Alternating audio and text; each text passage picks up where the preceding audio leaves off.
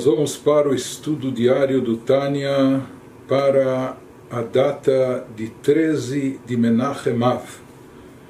Nós estamos na quarta sessão do Tânia, que é chamada de Geret HaKodesh, a Carta Sagrada, que ela se constitui de cartas escritas pelo Alter Rebbe, pelo Rav Shneur Zalman, em diversas ocasiões, e que foram selecionadas e editadas pelos seus filhos, uma vez que elas têm, além, além do, do conteúdo, do objetivo delas, elas têm um conteúdo muito profundo, explicações profundas em vários aspectos do judaísmo.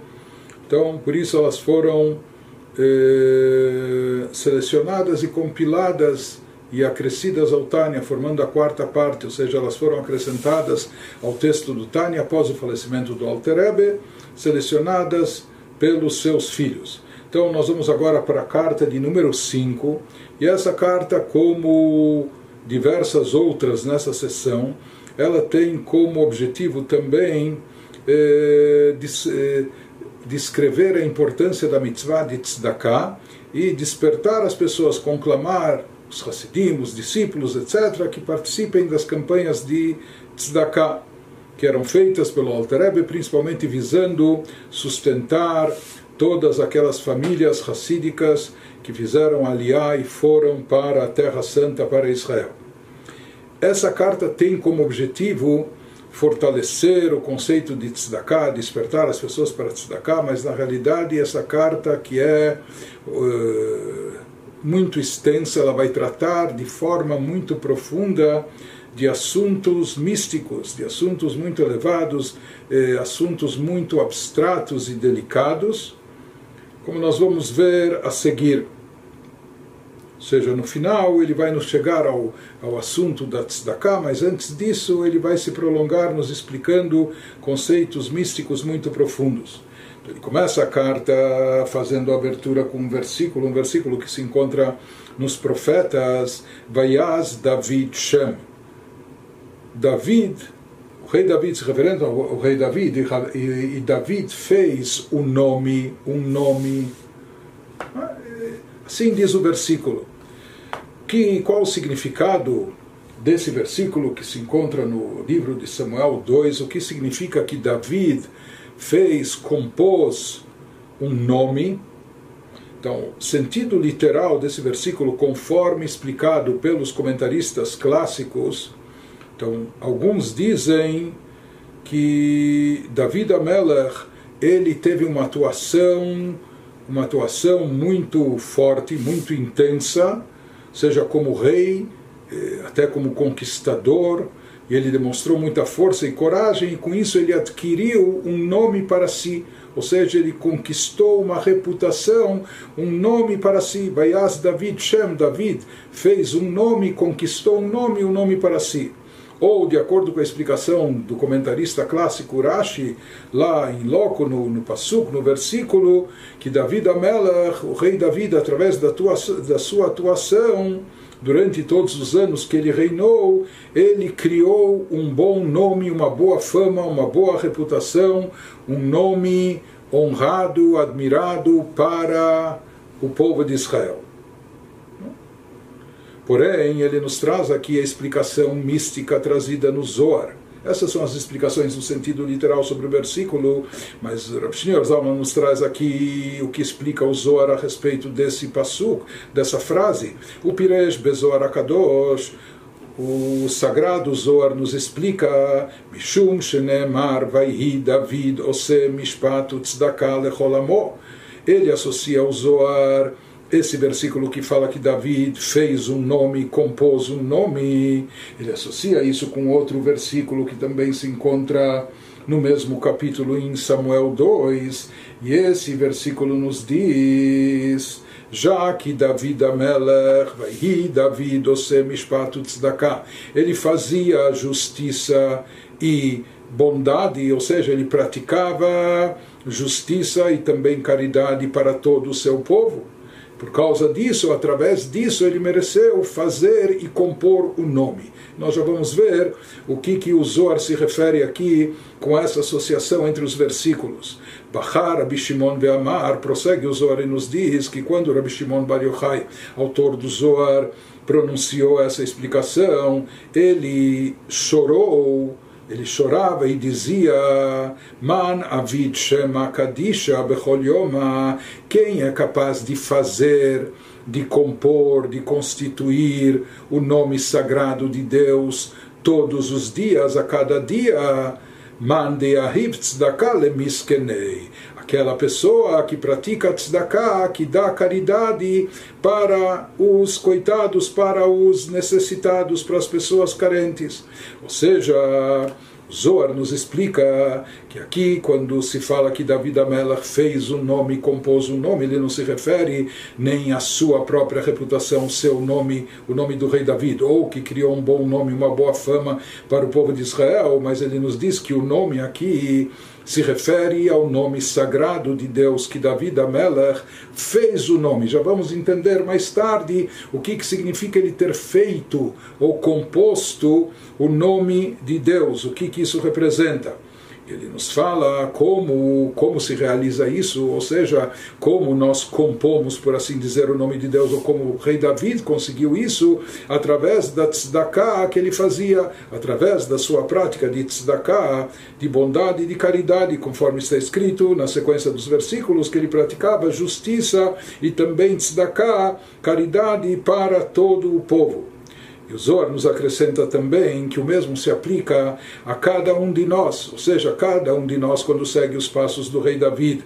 Nesse sentido, ou seja, quando eh, nos empenhamos em dar tzedakah, praticar caridade para com a pessoa necessitada, a pessoa carente, com isso nós estamos, por assim dizer, fazendo, compondo o nome sagrado de Deus. Então, é claro que aqui se faz necessário entender o que, que significa fazer ou compor o nome de Deus.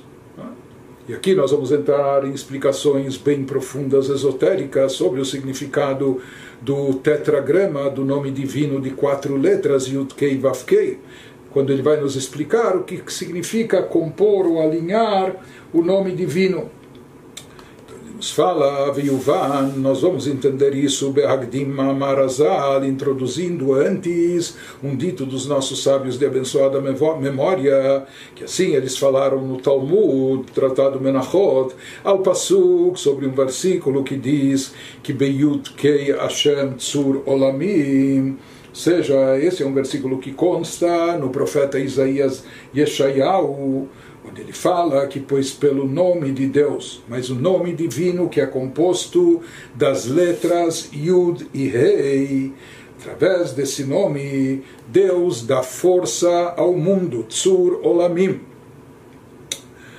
Seja, antes de ver a explicação dos nossos sábios, falando do próprio versículo, aqui ele nos menciona o nome de Deus, Yud e Rei.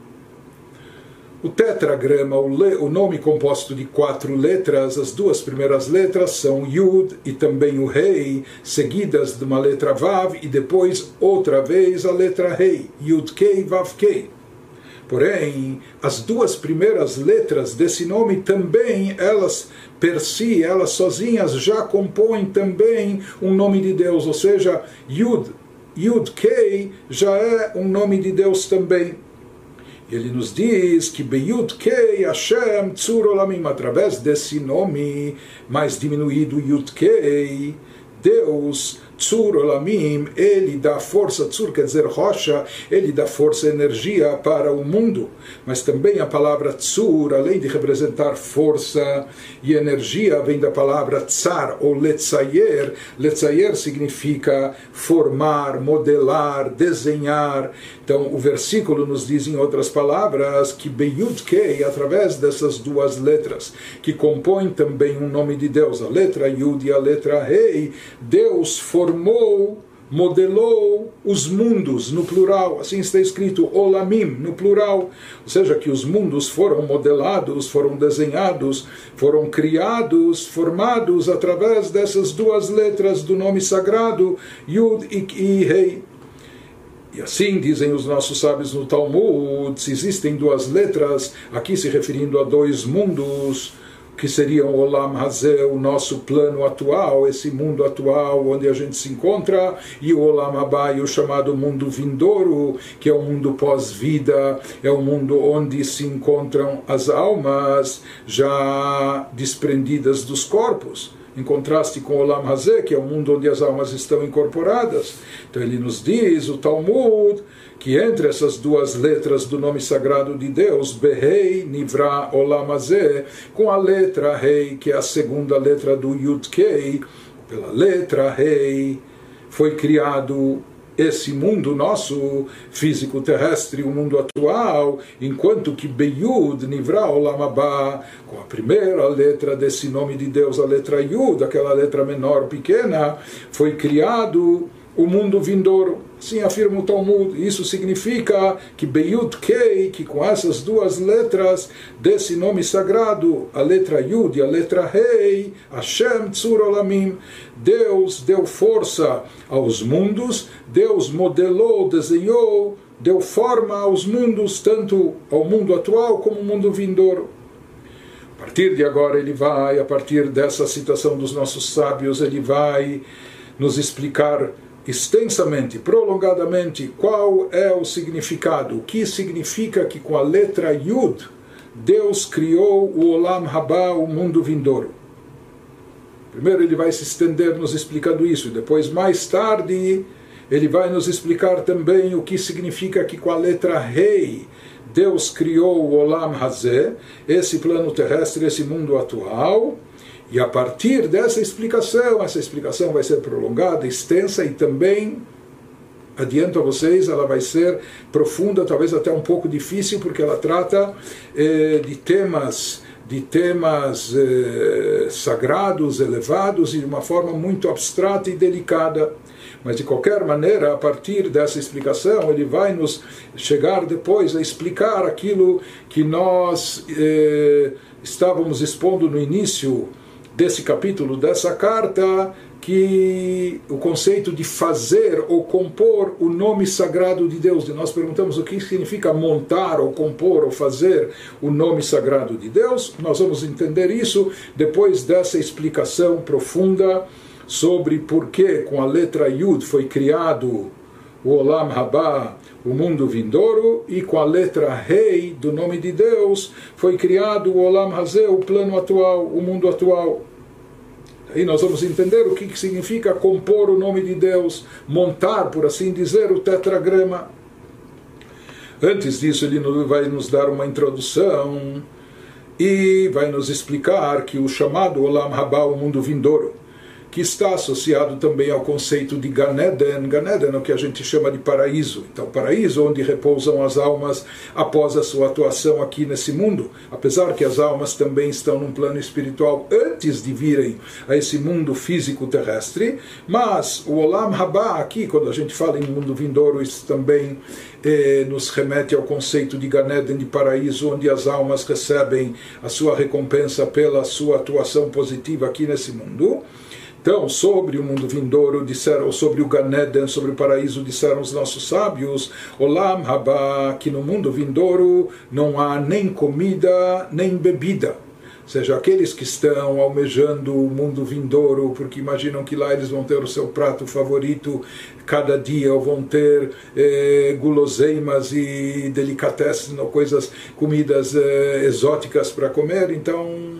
Eh, Sinto decepcioná-las, mas os nossos sábios afirmaram que no Olam Abba, no mundo vindouro, uma vez que lá existem as almas desincorporadas, então lá não há nem comida nem bebida. Então o que se faz, ou do que se extrai o prazer, o deleite, eh, de onde vem a realização nesse plano espiritual, se diz que nesse plano espiritual, lá, tzadikim e oshvim estão sentados os tzadikim, as pessoas justas, corretas, elevadas, venehenim e lá elas usufruem de um reflexo, de um brilho, de um raio de luz da Shekhinah, da presença divina.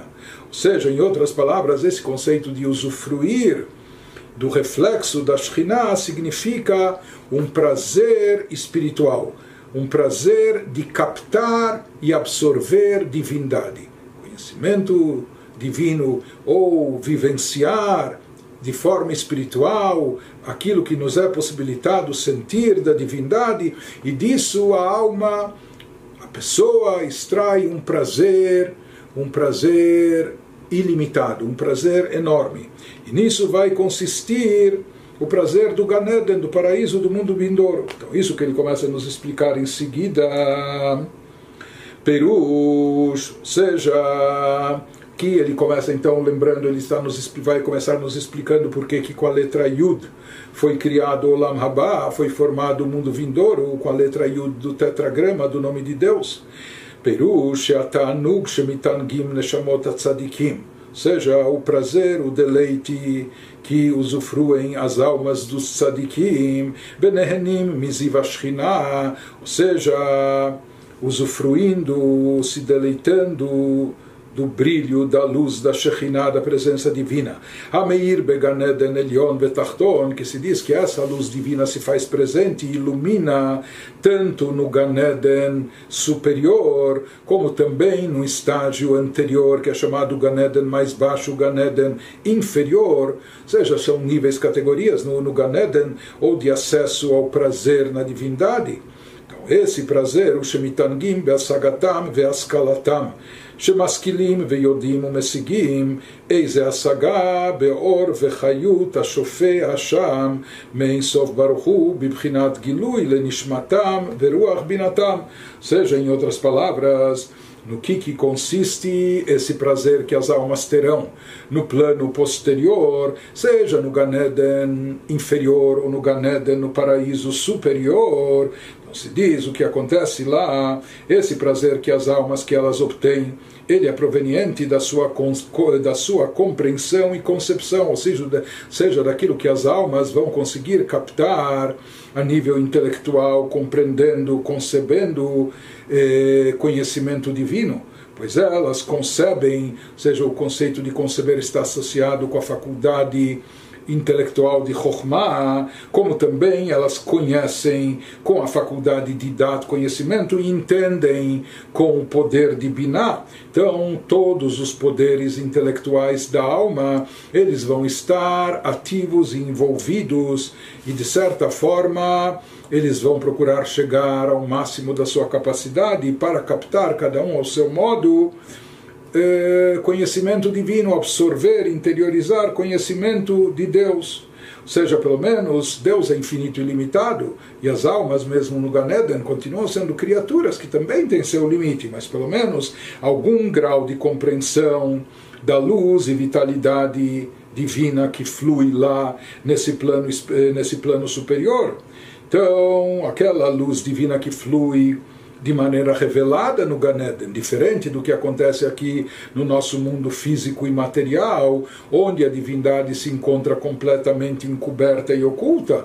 Lá a luz divina está evidente de forma explícita. Com isso, as almas vão, as almas dos tzadikim, de todos aqueles que se encontram lá, vão eh, captar essa luz, ou seja, isso vai vir para o seu espírito de entendimento Dessa forma, vai se possibilitar para que cada uma das almas possa entender e alcançar alguma percepção de acordo com seu nível e suas ações. Ou seja, cada alma, existem almas mais elevadas, existem aquelas almas que, quando se encontravam aqui, desempenharam um papel mais mais perfeito ou uh, cumpriram as mitzvot de forma assim primorosa, etc. Não é? Por isso também se fala que o alcance de captação luz divina que elas terão é um alcance maior. Outras pessoas que talvez tiveram uma atuação aqui mais limitada, ou que a sua própria alma também vem de um nível mais baixo e, portanto, a sua capacidade é inferior, elas também irão captar o que podem captar, e isso irá lhes proporcionar um grande prazer, mesmo que isso, comparado com outras almas mais elevadas, esteja num nível mais baixo e inferior. De qualquer maneira, ele nos diz que cada alma que lá se encontra vai poder captar da luz e da vitalidade divina, do fluxo divino que, que lá se faz presente, que é derivado do infinito, bendito seja. Isso, essa luz e esse fluxo divino lá se revela para as almas e para o, seus, para o seu espírito, para o espírito de compreensão que, que existe dentro de cada, alma, possibilitando cada uma captar, entender, conceber, lehavin, leasig, eis saga, kol echad vechad lefi madregato, lefi maasav. ולכן נקרא עולם הבא בשם בינה בזוהר הקדוש. Por isso nós entendemos também por que que no Zohar ele chama o Olam Abba, o mundo vindouro, do mundo de Binah, o mundo de entendimento, de compreensão. Por quê? Porque como nós estamos vendo aqui, o prazer maior, o deleite, o que predomina no Olam Abba, no mundo vindouro, que inclui o Ganeda no paraíso, etc., onde as almas se encontram depois da sua atuação, depois de terem completado a sua missão aqui no plano terrestre. Então nós falamos, o que existe lá não é nem comida, nem bebida, não são prazeres físicos, corpóreos, materiais, etc., mas o que existe lá é um grande prazer, realização e plenitude espiritual. E essa plenitude, esse prazer é derivado da compreensão, do entendimento de divindade, daquilo que nos é dado, compreender aquilo que é possibilitado compreender para a alma, quando ela se encontra nesse estágio, depois de tudo que ela realizou, e pelo que ela realizou aqui, ela também desenvolveu as ferramentas, os instrumentos que vão ser facilitadores para que ela possa compreender algo mais do conhecimento divino.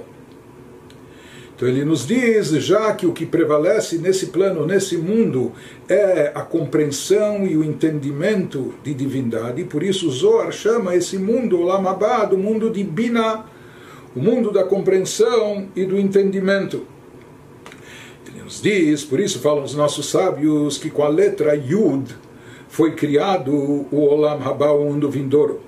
É sabido que dentro da Sefirot, ou seja, os atributos divinos estão associados, estão indicados no tetragrama, no nome de Deus. No nome de Deus, que tem quatro letras. A primeira letra, a letra Yud, está associada com o atributo de Chokhmah, enquanto que a, a letra Rei inicial está associada com Binah, compreensão, entendimento. Já a terceira letra, a letra Vav, que vale seis, está associada com seis atributos, por assim chamar e dizer, emocionais: Chesed, Gvurah, Tiferet, Netzach, Hod e Yesod, enquanto que a letra Rei final do tetragrama está relacionada com o atributo de Malchut. Então, assim é trazido na Kabbalah, isso é explicado com, com, com, mais detalhes, muitos detalhes, mas não é, não vamos entrar em todos esses pormenores agora. Mas na prática nós sabemos que ele nos fala que o mundo vindouro foi criado com a letra ou a partir da letra Yud, mas nós sabemos, mas o Zohar chama o mundo vindouro do mundo de Binah, de entendimento e compreensão, porque é lá onde a alma consegue entender, compreender, absorver mais do conhecimento divino. Ele nos diz, uma vez que nós sabemos que a letra que a que Binah está relacionada com a letra Rei, não com a letra Yud, com a segunda letra, com a letra Rei inicial do tetragrama.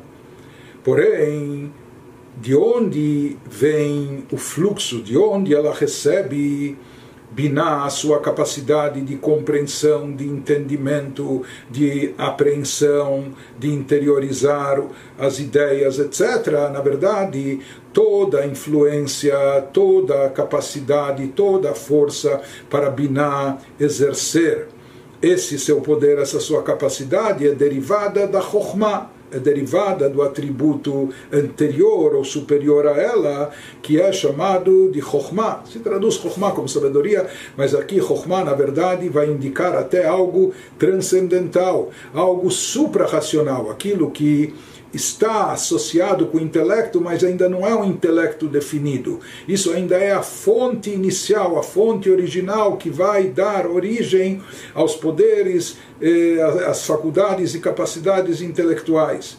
Isso está indicado a faculdade de Chokhmah, o poder de Chokhmah está indicado na letra Yud, a primeira letra do tetragrama, a letra através da qual foi criado o Olam Haba, o mundo vindouro.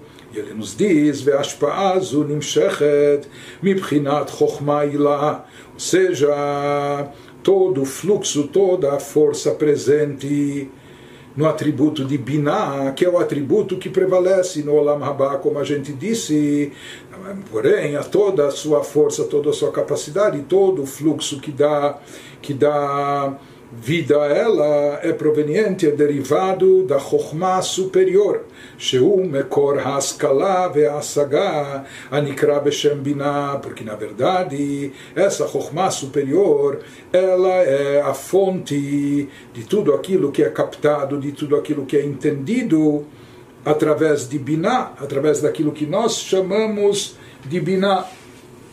Então ele nos fala, uma vez que Chokhmah para a gente entender, Binah já seria o entendimento em si, mas ele nos fala que esse fluxo presente em Binah, ele emana do plano, de um plano superior, que é chamado a Suprema Chokhmah, a sabedoria suprema de Deus elevada, que é a fonte da concepção e apreensão dos assuntos, das ideias, conforme elas acontecem em Binah se fala que Chokhmah é o estágio primordial do intelecto antes da manifestação revelada do entendimento ou seja, antes de elaborar, de esmiuçar a ideia, de analisá-la para poder entender, existe ainda a ideia de uma forma ainda muito vaga, ainda não definida, não especificada, ainda muito abstrata. Isso é quando se encontra no estágio de Chokhmah, como nós falamos que Chokhmah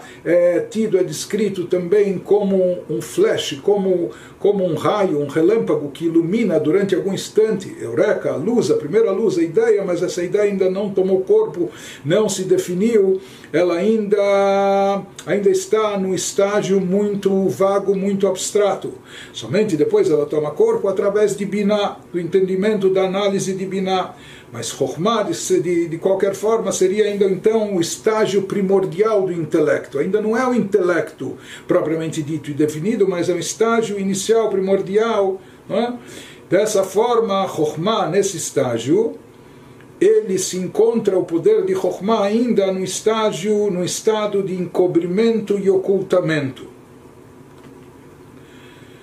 Então, essa é a característica de Chokhmah, inclusive, como, conforme explicado na primeira parte do Tânia, por isso ela é chamada de Chokhmah, Koachmah, um poder que ainda não está definido. Ma, o que, que é isso? Ou seja, ainda não está claro, não é? Porque a ideia aqui ainda está muito abstrata, ainda não foi, não foi processada qualquer forma, e por isso, enquanto uma ideia se encontra ainda no estágio de Chokhmah, por exemplo, da pessoa, a pessoa ainda não pode explicá-la para outra pessoa. Por quê? Porque ela ainda precisa explicar para si própria. A pessoa ainda não entendeu isso, não, não absorveu isso para si mesma sequer. Não então, isso ainda é um ponto inicial, é como a semente que começa a germinar, e por isso a Chokhmah está indicada, insinuada na letra Yud, que é aquele pontinho, a letra menor de todo o alfabeto judaico, do, do idioma sagrado, que é essa letra representada por praticamente um ponto, e por isso ela indica a Chokhmah, que é apenas o ponto inicial, a semente, a semente original de onde tudo vai germinar posteriormente, por isso a letra rei, a letra rei já tem comprimento, largura, altura, expansão, etc. É a que indica o poder de Binah. Mas Chokhmah ainda está insinuada na letra Yud, que é apenas um ponto. De qualquer forma, ele nos diz Aqui ele está nos explicando, ou seja, ele está nos, se referindo a Chokhmah como um atributo superior e até suprarracional, ou seja, Chokhmah quando está atuando não como um poder intelectual, mas como ela se encontra ainda no seu estágio primordial, quando Chokhmah se encontra ainda acima do intelecto, ainda num plano suprarracional, e ela se constitui apenas na fonte e origem da qual vai se desencadear o entendimento, a compreensão, conhecimento, etc. Tudo vai ser derivado dela, mas ela no seu estágio original, no seu estágio primordial, ela se encontra ainda acima do intelecto e é a origem e a fonte dele. Isso seria então a Chokhmah no seu estado primordial. Ele prossegue nos dizendo que a Chokhmah, quando está nesse estágio, Vehi Kadmuta Sechel, ela representa nesse estágio ainda aquilo que está acima ou antes do intelecto.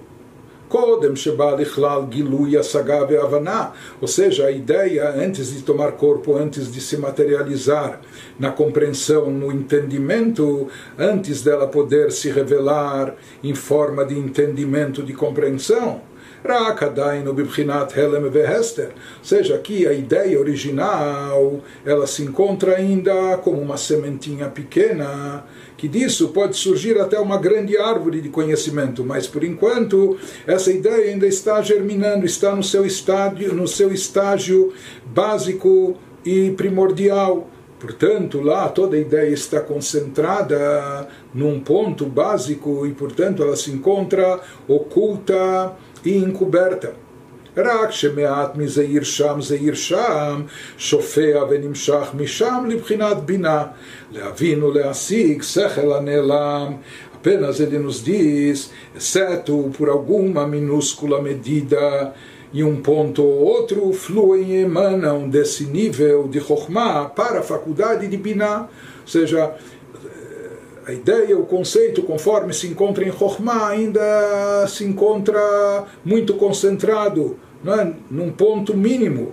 E de lá emana alguma coisa para Biná e daquilo que se deriva da Chokhmah para Biná, Biná vai começar a processar aquele assunto, ou seja, a capacidade de entendimento, de compreensão, de aprofundamento da pessoa, de análise, vai processar aquilo que ela recebe, os pontinhos ou os pingos, não é? as gotas de sabedoria que ela recebe de Chokhmah, ela vai processar para poder elaborar a ideia, compreendendo, entendendo e podendo inclusive explicá-la em seguida.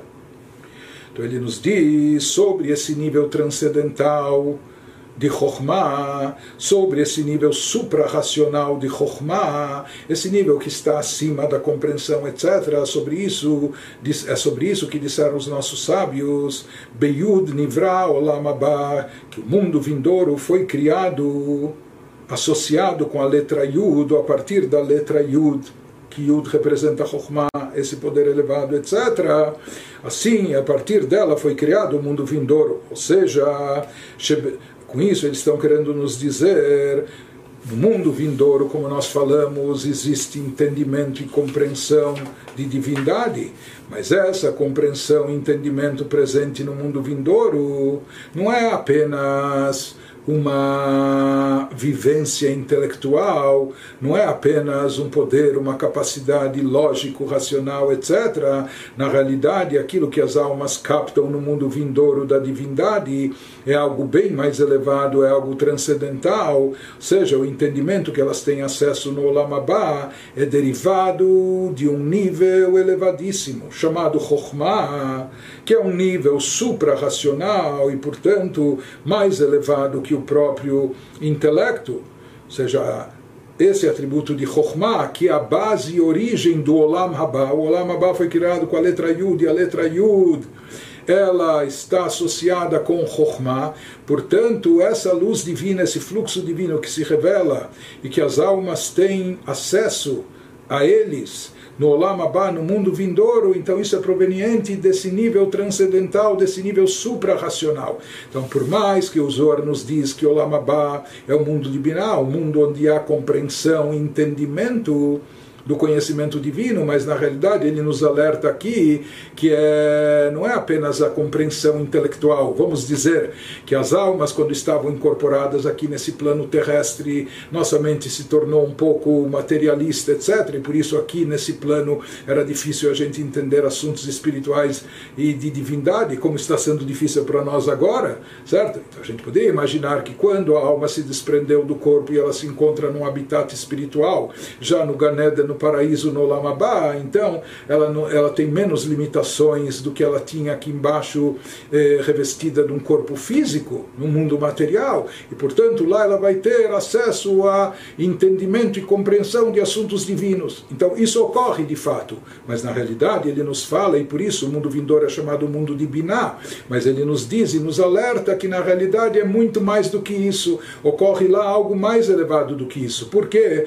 Porque o mundo vindouro não foi criado a partir da letra rei, que está relacionada com Biná, e sim foi criado pela letra anterior, que é a letra Yud, que está associado com Chokhmah. E Chokhmah representa o poder supremo, poder inicial, aquilo que é suprarracional, aquilo que está ainda acima do intelecto, acima da compreensão e o entendimento. A partir desse nível espiritual que foi criado o mundo vindouro. Portanto, no mundo vindouro, eh, se processa o conhecimento divino a nível de compreensão, de entendimento, mas na realidade a gente está também o prazer presente para a alma no mundo vindouro está associado a um nível transcendental, a um nível suprarracional, a um nível mais elevado que a compreensão e o entendimento, e esse nível é chamado de Chokhmah, que é a fonte e origem de, de tudo, o intelecto ainda na sua forma primordial, original, antes de se revelar.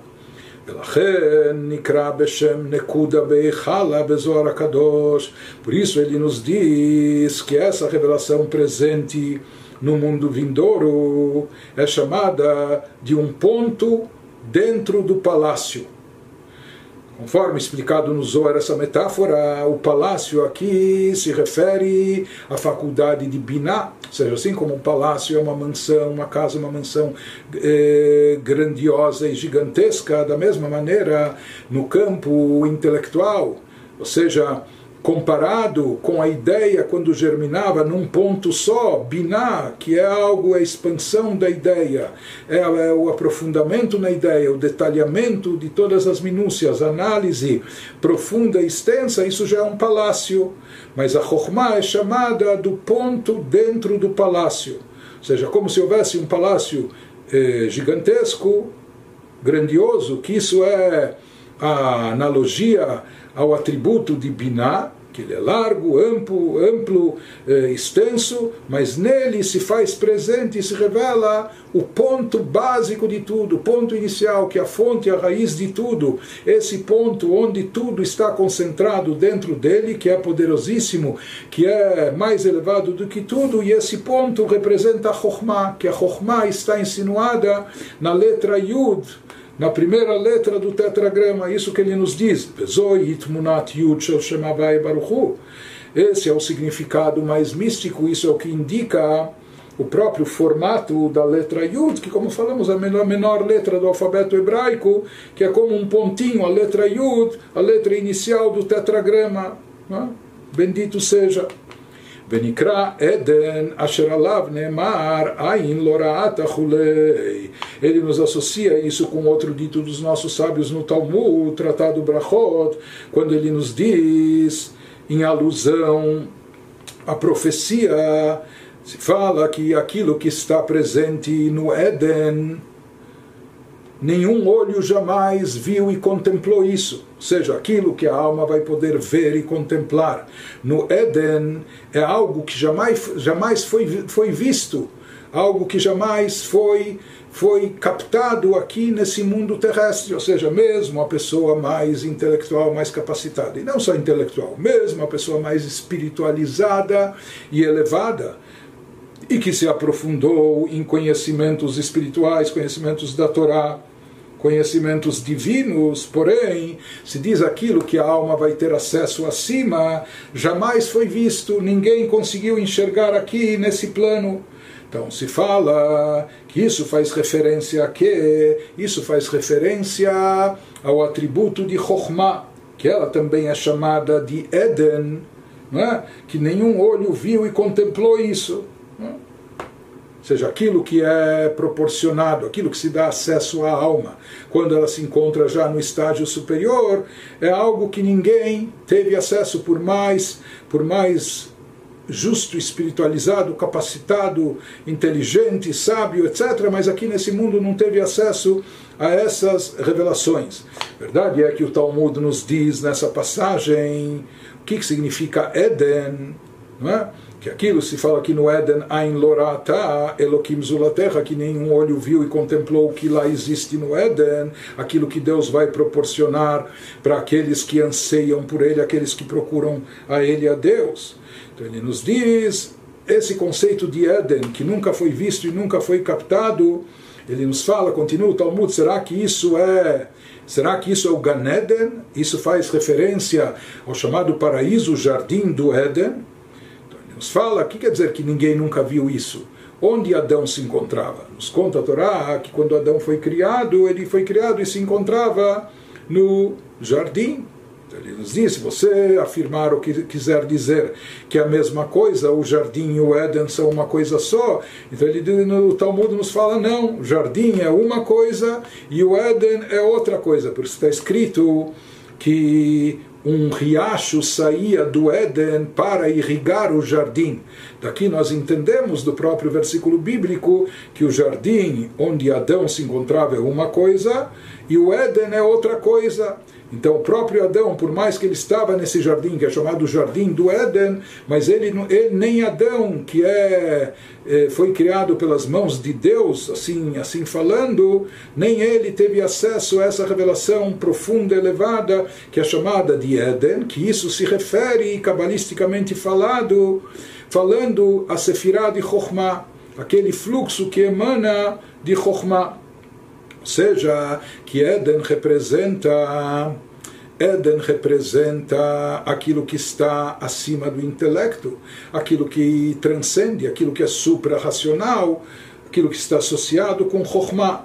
Quando se fala que um riacho sai do Éden, isso também na Hassidut se explica que como a diferença entre Chokhmah e Binah é como a diferença entre uma fonte d'água e um rio, e um riacho. Ou seja, o rio ele se expande, ele é maior. Apesar que um rio, às vezes, um riacho pode até secar. É? A fonte de água pode ser uma coisa menor e bem menor, mas é uma fonte incessante. Assim se fala que a fonte é uma metáfora para Chokhmah, enquanto que se usa como analogia o rio, o riacho, para descrever Binah, que é análise mais extensa para uma compreensão e conhecimento do, da tese, do, do, da ideia. Então ele nos diz que da mesma forma Chokhmah aqui representa o Éden e quando se fala que há um rio, um riacho que sai do Éden, ou seja, alguma coisa se deriva da Chokhmah, daquilo que se deriva e se extrai da Chokhmah, então disso surge o Gan Eden, não é? Ou seja, disso chega para Binah, isso é processado e isso dá, ideia, dá margem depois da análise, do, do entendimento, da compreensão, etc. Mas tudo começa ao nível mais elevado transcendental, a fonte, a origem de tudo, e se encontra na Chokhmah, e Chokhmah está indicado na, na, letra Yud, que é aquele ponto básico inicial, o ponto de partida, de onde tudo começa. A partir de agora ele começa a nos explicar também de uma forma bem extensa e prolongada sobre outras influências derivadas de Chokhmah sobre outros fluxos que são extraídos desse nível desse nível sublime superior chamado Chokhmah. E ele vai nos falar que de Chokhmah, que é a primeira de todas as sefirot, de todos os poderes e atributos divinos, também de lá flui uma influência especial que é transmitida para a décima e última das sefirot, para o atributo divino de Malchut, traduzido como soberania, etc., que é o inferior, o mais baixo de todos, mas é através dele que o mundo é regido na prática. Malchut Malchut Kololamim, ou seja, todos os mundos eles são regidos através de Malchut, porque Malchut, sabenaria, está é, associado, por assim dizer, à vontade de Deus reinar, Ana Emloch, que de certa forma isso também é o motivo da existência, da criação do, dos mundos, dos universos e todos seus seres e criaturas. Mas ele vai nos explicar agora então que existe uma influência direta também vinda da Sefirah mais alta para a mais baixa de todas. Uma influência derivada de Chokhmah que chega diretamente até Malchut, até o último atributo. Depois, posteriormente, depois dessa explicação, a partir dela, ele vai nos explicar também qual o conceito, o que significa que através da letra Rei foi criado o Olam Hazé, esse mundo físico e terrestre. Mas antes de chegar nisso, ele está nos falando então da importância de Chokhmah, da grandeza de Chokhmah, da influência e do impacto de Chokhmah. Primeiro ele nos falou Chokhmah, a letra Yud, é o ponto inicial de tudo, é o ponto transcendental, suprarracional, aquilo que está acima de Binah e de onde emana depois a compreensão e entendimento que vai chegar às almas no Olam Abba, no mundo vindouro. Mas além disso, ele nos fala que essa Sefirah de Chokhmah, também esse atributo de Chokhmah também desempenha um outro papel, ele tem uma outra função. Benikra Abba Yassad Berata. Ou seja, na linguagem cabalística, nós encontramos também no Zohar, se fala que o pai, ele fundamentou a filha. Ou seja, a Sefirah de Chokhmah é chamada do pai conhecido que na Kabbalah pai e mãe são considerados como a Sefirot de Chokhmah e Binah, na analogia, ou seja, eh, na linguagem metafórica, eh, Chokhmah é associado com o pai, enquanto Binah com a mãe. Interessante também que na própria concepção, aquilo que vem do pai é uma pequena gota de sêmen, mas o feto ele é processado no ventre materno, é? Então, quem, quem, quem carrega o feto durante a gravidez e onde o feto toma corpo e se desenvolve, cresce, etc., é no ventre da mãe.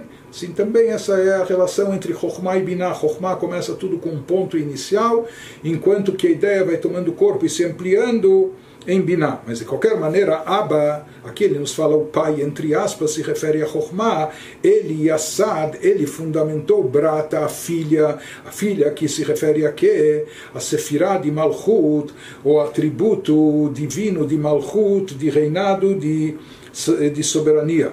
Porque é sabido, seguindo essa mesma analogia, ou seja, é, pai está associado com Chokhmah, é chamado de pai, Binah, é associado com analogia de mãe, as seis sefirot seguintes, chamadas de Zerampin, Chesed, Gurah, etc., são chamadas de filho, enquanto que Malchut, a última sefirah, é chamada de filha, isso compõe, entre aspas, não é isso quando se diz da família, a estrutura completa que está indicada nas dez sefirot, nas quatro letras do nome sagrado.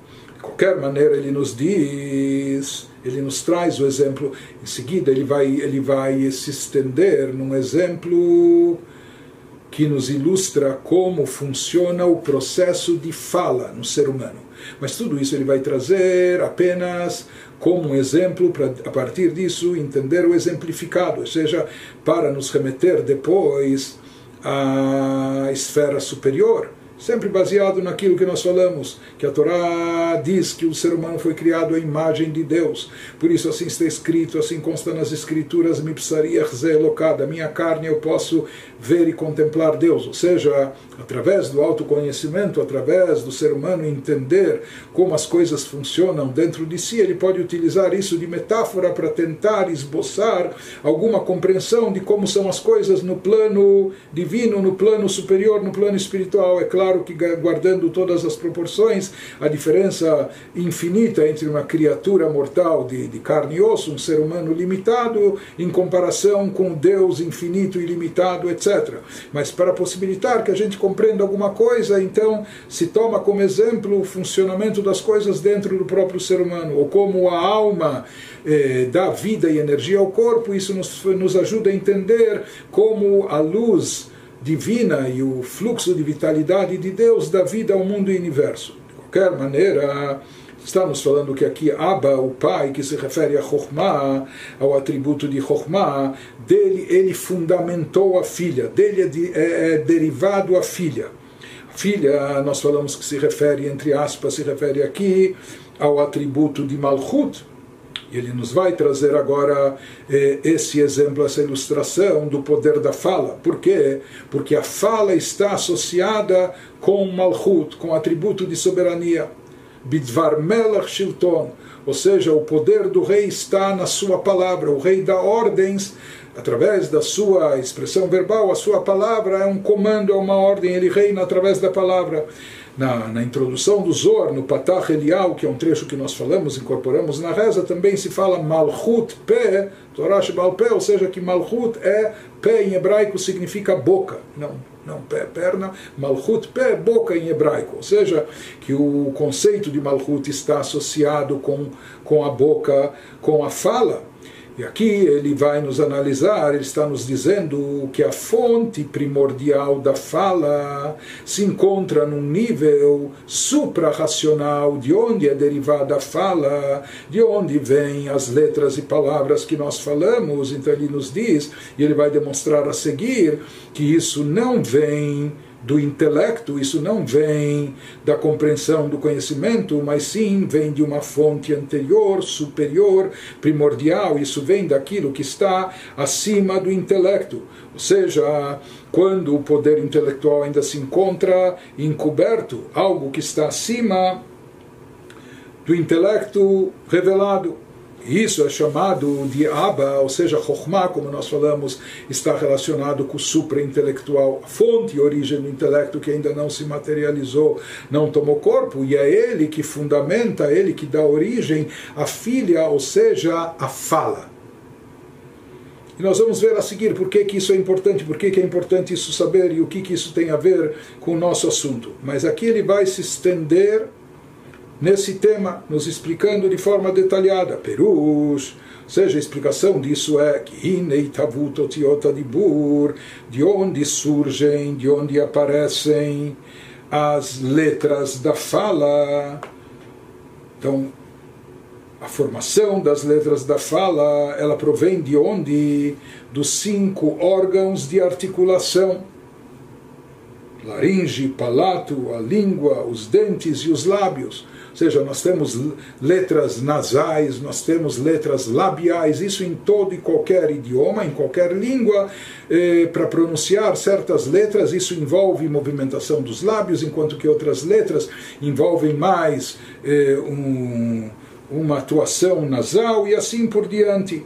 Em outras palavras, ele está querendo nos dizer que a, a origem das letras não é um processo intelectual, mas sim é um processo que parece fluir de forma natural e espontânea. Ou seja, não é que a pessoa tem que pensar e refletir que letra eu vou falar agora, ou que movimentos eu preciso fazer na minha boca, na minha língua, nos meus lábios, para poder pronunciar essa letra e depois a outra letra, que elas juntas vão formar uma sílaba e depois outra outras letras mais para compor uma palavra. Então é claro que a pessoa não está pensando e raciocinando antes de pronunciar cada letra e cada palavra, porque na realidade a origem da fala das letras, das letras e palavras faladas, elas não derivam do intelecto, mas sim elas vêm de uma fonte original mais elevada, mais sublime, que é aquele nível supra-intelectual, aquele nível é, que está acima da razão, acima do intelecto. Então ele nos fala isso que ele está nos explicando aqui, ou seja, a pronúncia dessas letras que é derivada dessas dos cinco órgãos de articulação, Einam davar muskal velo mutba beteva motzaot alalu, lehotzi mifta otiot alidei ahevel veakol, amake bahem al piderchateva, velo alpi derechasechel.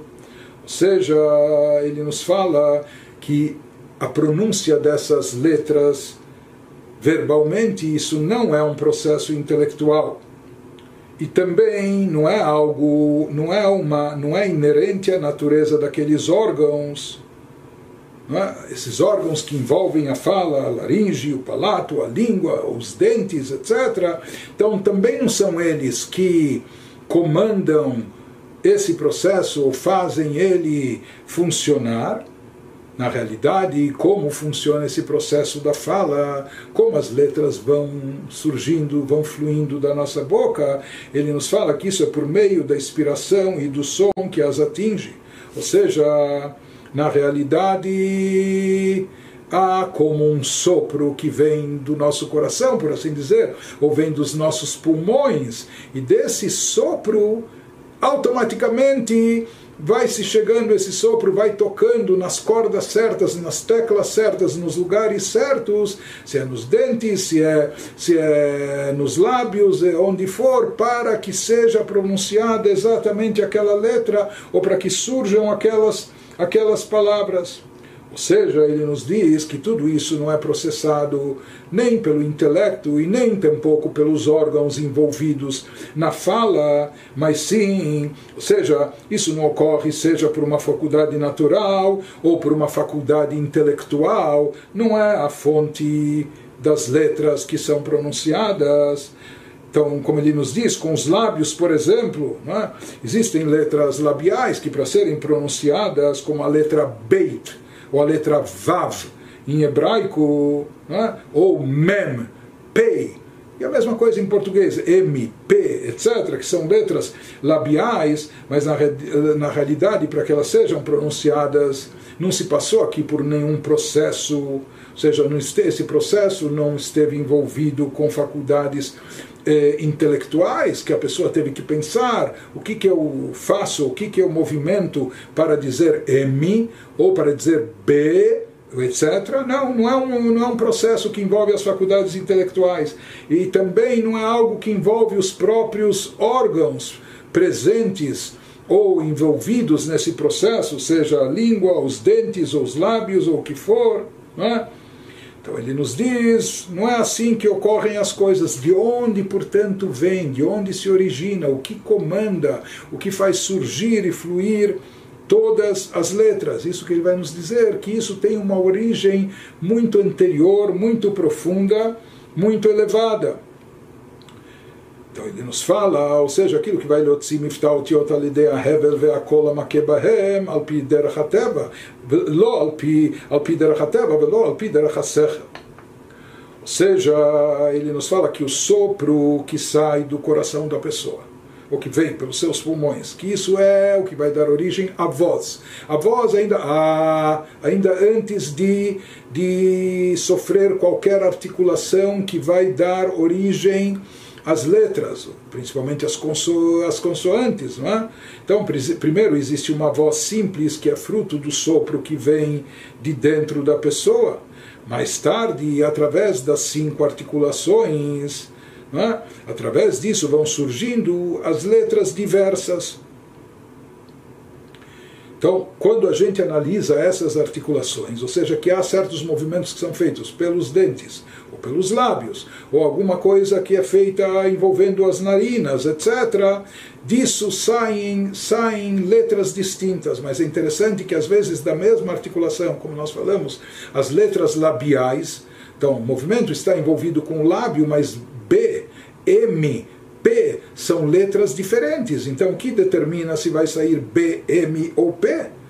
Então, ele nos fala, isso com certeza não é algo que está eh, naturalmente enraizado dentro da pessoa, dentro desses órgãos, que naturalmente os lábios eles eh, eh, tomam conta dessa pronúncia, etc. Não é? Então isso não é algo inerente, natural na pessoa, por isso nós vemos que até uma criança demora um certo tempo até poder conseguir falar.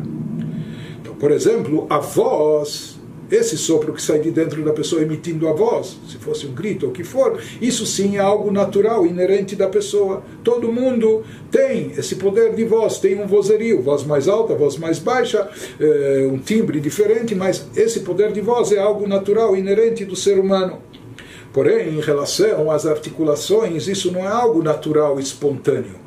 Isso não é algo que já está presente de forma natural na pessoa, não é isso, não é essa natureza eh, que divide as letras formando aquilo que tem que, aquilo que a gente gostaria de falar e expressar.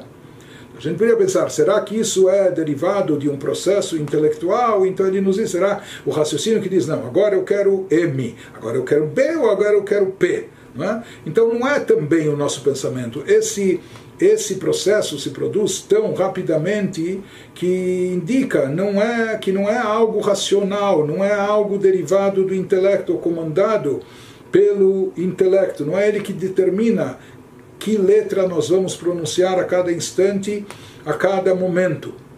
Então, de onde vêm as letras faladas e pronunciadas? Que na verdade a pessoa nem está raciocinando, nem está pensando, a pessoa não, não está pensando, preparando intelectualmente, projetando eh, que letras falar, ou que, que órgãos movimentar, se mexer os lábios ou se mexer os dentes, etc. Isso parece fluir tão natural e automaticamente. Então, de onde isso vem?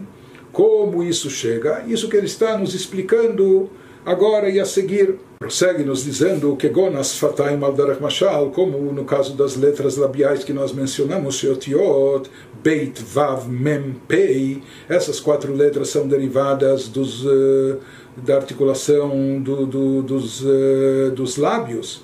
אין הטבע ולא השכל נותן ליציאת מבטא ארבע חלקי שינויי ביטוי אותיות אלו, על פי שינוי תנועת השפתיים שמתנועות בהבל אחד וכל אחד הפוגע בהם בשווה. Então ele nos diz definitivamente e decididamente de onde surgem essas letras, não é de uma natureza inerente eh, no, no próprio lábio, ou não é tampouco oriundo do intelecto que conduz ou que ordena, que comanda que essa articulação pronuncie ou essa letra, uma dessas quatro letras, através dos lábios, é? e com suas variações, e por que essa e não a outra, etc. Então ele nos diz, na realidade, tudo é proveniente de um mesmo, de uma mesma voz, de um mesmo sopro que vem do interior da pessoa, que, por assim dizer, bate no mesmo órgão, no caso, vamos dizer, ou movimenta os lábios, mas acaba saindo pronúncias diferentes, de letras distintas. Então, por um lado, o sopro que sai no, no, nosso interior é o mesmo, é sempre igual, antes dele tomar uma forma de uma letra ou de outra específica. Então, daqui a gente entende que essa divisão em letras diferentes criando, causando pronúncias distintas, isso não é algo derivado do sopro que vem do interior da pessoa, porque o sopro é único, a voz é única, não é? Que corpo, que forma ela vai tomar, em forma de que letra ela vai ser pronunciada, isso é processado mais tarde. Então, no caso das letras labiais, isso é processado pelos lábios. Mas a pergunta que nós estamos fazendo é de onde vem esse movimento específico dos lábios que determina que agora, eh, eu, se eu quero pronunciar B, ou P, ou M, saia essa letra e não outra? Ele nos disse também que isso não é algo, esse processo também não é algo que vem, provém do raciocínio da lógica da pessoa, porque nós vemos que aqui a pessoa não tem que pensar e refletir Todo mundo deveria pensar antes de falar. Mas quando a pessoa já sabe o que vai falar, o que quer falar, então ele não fica pensando como eu vou pronunciar a letra M, ou como eu vou pronunciar a letra P. É? Para isso ele não precisa pensar. O pensamento dele não está ocupado, não está envolvido com esse processo. Isso é diferente, por exemplo, de um instrumento de cordas. É? Se uma pessoa, por exemplo, está tocando um violino, então, a música que ele vai emitir está baseada no seu movimento nas cordas. Então, aqui sim, ele tem que estar atento, ele tem que saber exatamente que cordas ele vai estar movimentando para produzir aquele tom, aquele, aquele som de música adequado que ele deseja. É? Então ele sabe, se ele quer um som mais agudo ou mais grave, ele tem que mexer com essa corda ou com a outra corda mas na fala da pessoa que ela flui não só tão rapidamente ou tão naturalmente, não existe esse processo, não é que a pessoa está pensando que cordas eu vou mexer aqui, em que teclas eu vou mexer para pronunciar essa letra ou outra. Beadraba, pelo contrário, nos diz, continua o Rebbe, Shinui atnuot shebesfataim, ulefi shinui bitui haotiot, beratzon nefesh, levater bisfataim kirtzonai. Diz, pelo contrário, não só que esse processo, ou seja, que o que determina se aqui vai sair a letra B, ou a letra P, ou a letra M, esse processo não depende dos lábios não depende dos órgãos externos da pessoa, dos órgãos envolvidos na fala. Por, eh, da mesma maneira, esse, esse processo não depende dos poderes racionais, intelectuais da pessoa, porque a pessoa não está eh, investindo pensamento e concentração para saber como pronunciar as palavras. Então, qual a conclusão que ele está nos levando aqui a chegar, ou seja, o que, que ele vai tirar, extrair de tudo isso, que esses movimentos dos lábios que vão possibilitar a pronúncia dessas letras. Então, essa e essa variante, porque que aqui agora, mesmo sendo da mesma articulação, por que agora é B, por que agora é M, ou por que agora é P, etc., letras labiais, ele nos diz que essa variação na pronúncia das letras, isso é oriundo da vontade da alma. Ou seja, isso se encontra presente, ou seja, esse processo envolve, ou isso é resultado, não do movimento físico dos órgãos relacionados com o aparelho vocal, se vamos chamar assim. Isso também não está ligado ou condicionado, não é determinado pelo intelecto ou todas as faculdades mentais, etc. Mas sim, é, isso é algo derivado e oriundo da parte mais profunda do nosso ser, ou seja, isso vem, provém da vontade da nossa alma seja, a nossa alma, que é algo espiritual mais elevado, que transcende eh, o poder de comunicação, que transcende até o poder intelectual, e que ela tem a vontade, a vontade, a expressão da sua essência, é essa vontade da alma que determina o que ela quer falar e dizer, e não só isso como ela vai expressar isso ou como ela vai viabilizar que essas letras sejam ditas e essas palavras sejam pronunciadas. Ou seja, isso é o que determina a vontade da alma, que determina. Interessante, quer dizer, isso vem, nos remete à parte mais elevada do ser, isso que vai determinar como os nossos lábios vão se mover para falar M ou P ou B. E para isso, com, essa, com essas letras, compor as palavras Lomar, Ot, Beit, O, Vav, O, Mem, O, Pei. Velole Heiper. E não o contrário. ou seja, שיהיה רצון הנפש וכוונתה לעשות שינוי תנועות השפתיים כמו שהן מתנועות עתה בביטוי ד' אותיות אלו. וכנראה בחוש שאין הנפש מתכוונת ויודעת לכוון כלל שינוי התנועות השפתיים בשינויים אלו. Ele nos diz, na realidade, esse esse movimento, essa movimentação dos lábios, pronunciando uma letra dessa forma ou de outra, isso é algo que flui e vem naturalmente da vontade da alma. E dessa vontade, a alma tem essa intenção de produzir, é, essa intenção, essa vontade da alma é o que produz a variação dos movimentos que vai dar origem, seja dessa movimentação específica dos lábios, dessa forma ou da outra maneira, se movimentando assim ou assado, isso que vai dar origem a uma dessas quatro letras provenientes dessa articulação. Ele nos diz assim a gente vê e constata na prática, ou seja, de forma empírica a gente pode chegar a essa conclusão. Aqui também não é que a alma está pensando ou a alma está intencionando. Sabe, eu quero que agora saia a letra M, ou saia a letra P, etc. Não é que a alma ela está raciocinando, ela sabe cada corda onde tocar e o que ativar, ou cada tecla onde tocar para sair essa letra. Não, não é que a alma precisa, eh, de forma intencional, visar que saia a letra tal, etc. Não é que ela conhece esse processo. Não, isso é uma coisa que flui dela de maneira totalmente espontânea e natural.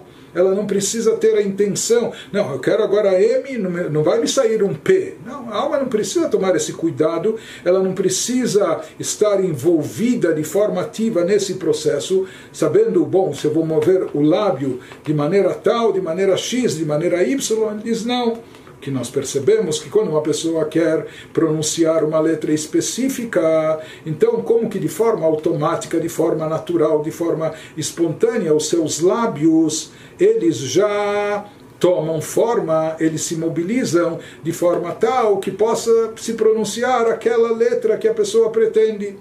E isso não exige da pessoa nenhuma intenção, nenhum cuidado especial, nenhum planejamento, nenhum envolvimento. Isso acaba fluindo de forma natural. Apenas que aqui ele vai nos dizer também, até agora ele nos falou, existem, no alfabeto hebraico, existem 22 letras. Se fala que assim como as letras existem e são pronunciadas verbalmente, trazido nos nossos livros que existem as 22 letras também presentes dentro da alma. O alfabeto, conforme ele está presente de forma espiritual dentro da alma, está fixado dentro da alma. Por isso se diz que quando uma pessoa quer falar aqui, ou seja, a pessoa, alma incorporada dentro de um corpo físico, quer falar eh, a nível prático, não é? Ela quer, quer falar com sua boca, seus lábios, etc. Então, naquela hora, ela aciona o poder de fala espiritual da sua alma. E se diz que naquele momento as letras espirituais elas fluem da sua alma e elas delas acaba se revelando na sua comunicação verbal, nos, nas cinco articulações que produzem todas as letras. Então, a origem de tudo se encontra ainda nos poderes espirituais da alma. Por isso, no momento que a alma, e a alma para nós fisicamente leva um tempo até mexer, até mover, até levantar, até etc., mas na alma, em, em termos espirituais, a alma não tem esse limite de tempo, não tem essas limitações que o corpo tem. Se a alma tem também é, letras dentro de si, se ela possui também o seu poder de comunicação a nível espiritual, e é desse poder espiritual da alma que fluem as letras, palavras que vão surgir na nossa boca física, que vão ser pronunciadas e faladas por nós. Por isso, uma vez que na alma isso flui naturalmente, ela emana, ela emite essa comunicação, essas letras para, para o seu lado físico incorporado, para que isso surja na boca ou aqui especificamente nos movimentos dos lábios e a pessoa acabe pronunciando essas letras que ele deseja. Mas na prática, o que ele está querendo nos dizer é que não são os movimentos do lábio, etc., dos lábios, a fonte da pronúncia de B, M ou P, ou seja, não são os lábios que determinam por que, que vai sair essa letra ou a outra, na verdade é o contrário, já que na origem inicial a alma da pessoa quer se comunicar, quer transmitir uma ideia. Para transmitir essa ideia, ela precisa fazer uso de palavras, para poder compor as palavras, ela precisa de letras. Então, são as letras espirituais que se constituem no motivo, na razão de ser, elas são a origem dos movimentos que vão fazer surgir o som dessa letra. Então não são os movimentos, não são os movimentos que fazem a letra eh, aparecer, é? Porque se fossem os movimentos, esse movimento foi treinado, etc. Ou será que esse movimento vem de um comando intelectual? A gente já falou que nenhum nem outro. Então, na realidade, não são os movimentos que causam a pronúncia da palavra, na realidade, é a alma que produz os movimentos e deles vão sair as palavras. Inclusive, inclusive ele nos diz, a partir daqui, um, um parênteses, a gente pode dizer, está escrito em relação à criação do ser humano, Vaipach Beapav Nishmat Chaim, que Deus soprou nas suas narinas, Adão, quando ele foi criado ainda sem vida, o sopro da vida, o alento da vida, vai rir Adam lenefesh chaya. E o ser humano se tornou um ser vivo. Não é? um ser, o ser humano ele adquiriu nefesh chaya, uma alma viva. Porém, o Targum, a tradução em aramaico desse versículo, a tradução clássica diz o que, que significa isso? Ele se tornou um ser falante. Seja, característica do ser humano é que ele tem esse poder da fala, da comunicação, e por isso realmente eh, a nossa alma é chamada de Nefesh Amedaberet, a alma que fala, a alma que se comunica. Não é? Por quê? Porque o assunto, o conceito da fala é algo relacionado com a alma. Isso que nós estamos falando. Deus, quando soprou nas narinas do, do, de Adão, do primeiro ser humano, sopro da vida, quando ele insuflou nele a alma que iria lhe dar vida, essa alma é chamada a alma falante. Certo? Daqui nós vemos que a alma está relacionada com a fala, e por isso o ser humano dentro da literatura judaica ele é chamado de medaber, ele é catalogado como ser que fala. Por que o ser que fala? Porque ele é detentor, ele possui uma alma especial e essa alma está ligada intimamente com a fala e, e por isso ele é associado, o ser humano, a ser chamado da criatura falante, ou a alma que fala, etc. E de tudo isso a gente pode também derivar e entender a importância da fala, por quê? Porque a fala está intimamente ligada e associada com a alma, ela está relacionada com a alma, é proveniente da alma e o quanto a gente tem que tomar cuidado com o conteúdo da fala, para não desperdiçá-la e saber investi-la somente no lugar certo, da forma correta. De qualquer maneira, ainda dentro dessa explicação extensa de como funciona o processo, o processo da fala, da comunicação verbal, agora ele nos diz, em hebraico é sabido que além das letras, porque as letras hebraicas, as 22 letras hebraicas, elas são elas são consoantes. Em hebraico, as vogais são indicadas por pontinhos que são colocados em cima embaixo das letras. Enfim, isso representa as vogais. Ele nos diz, para entender esse fenômeno, que as letras são oriundas, elas não vêm nem de um processo intelectual, nem de um processo físico, de natural de movimentação de lábios ou dentes ou etc. Mas sim, elas são originárias ainda na fonte inicial, numa fonte mais elevada que é a própria alma. Então, ele nos fala que nós podemos ver e constatar isso de uma forma mais evidente nas vogais hebraicas. Veioter nireken, podemos ver isso de forma mais clara, bebituya nekudot, quando se pronuncia os pontinhos, as vogais hebraicas. Shekshanefesh retzona lehotzi nekudat kamatz. Nós temos, por exemplo, uma das vogais que é chamada de kamatz, Inclusive é interessante que a palavra kamatz em hebraico significa fechar ou reter. Então nós vemos que quando quer se pronunciar as próprias diferentes consoantes, mas dependendo de que pontinho tem embaixo delas, então elas vão vir. Então pode ser, se é P, pode ser pá, P, pi, é? e assim por diante, mas dependendo de, dependendo de qual vogal, ou seja, se trata da mesma consoante, mas dependendo do pontinho que está embaixo dela, se é um pontinho chamado kamatz, a gente vai dizer po, bo, bo, não é? O interessante é que a palavra kamatz em hebraico significa fechar, e interessante que esse tipo de vogal também envolve já o movimento de fechar os lábios para pronunciar a letra com esse som.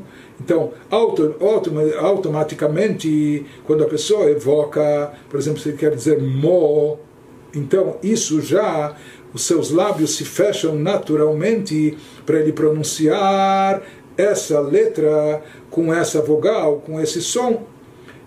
Quando é um som que é chamado em hebraico de patar, patar, patar em hebraico significa abrir. Então interessante que aqui também, se ele vai dizer ma, ba, automaticamente, naturalmente, os seus lábios se abrem quando ele quer pronunciar a letra com esse, com essa vogal, não é? seguida é acompanhada desse pontinho dessa vogal. Então, novamente, ele nos diz: não é que aqui a alma tem que escolher e ela está pensando, será que eu quero pronunciar eh, bo, fechando, o ba abrindo, e por isso, dependendo da sua vontade, os lábios vão se abrir ou vão se fechar. Ele diz absolutamente não é assim. Esse é um processo que flui naturalmente porque ele vem ele vem lá da origem, de onde se encontram as letras ainda na alma, quando elas estão enraizadas na sua parte espiritual. Então, como nós falamos, em hebraico existem eh, o nome dessas vogais, kamatz, patar. Kamatz significa quando os lábios se fecham mais para fazer aquela pronúncia. Kometz, alef, o, não é? Ou quando eles se abrem, quando ele fala patar, eh, patar, alef, a, os lábios automaticamente se abrem. Então a gente vê na prática que esse movimento de abrir e fechar é uma coisa que flui completamente natural e espontânea, porque isso é derivado de uma fonte original muito anterior, muito superior, muito elevada, que é a própria vontade da alma da pessoa. E o que ele nos explicou aqui é que assim como existem as eh, assim como existem as letras presentes na nossa boca, na nossa fala, existem as letras e também as vogais, os pontinhos, como eles se encontram ainda enraizados na própria alma, num formato, de uma forma, por assim dizer, uma forma espiritual. E portanto, quando, quando aquele kamatz espiritual ele, ele expressa algo uma pronúncia que é fechada, então aqui automaticamente, naturalmente, os lábios se fecham para pronunciar essa letra e vice-versa. O patar que é aberto faz com que os lábios se abram para sair uma letra com a pronúncia aberta qualquer maneira, ele nos diz, eh, não há necessidade de se prolongar mais nisso. Ou seja, não precisamos nos, nos prolongar mais numa coisa que é simples, clara e óbvia para toda pessoa entendedora, toda pessoa que, que reflete vai perceber, vai perceber isso. Shemiftah, otiot, que é a pronúncia das letras, Beanekudot em hebraico também das vogais expressas nos pontinhos, o lemala me Sechel, isso é um processo suprarracional que não está vinculado, derivado, originado no intelecto, da compreensão do entendimento, a muvan.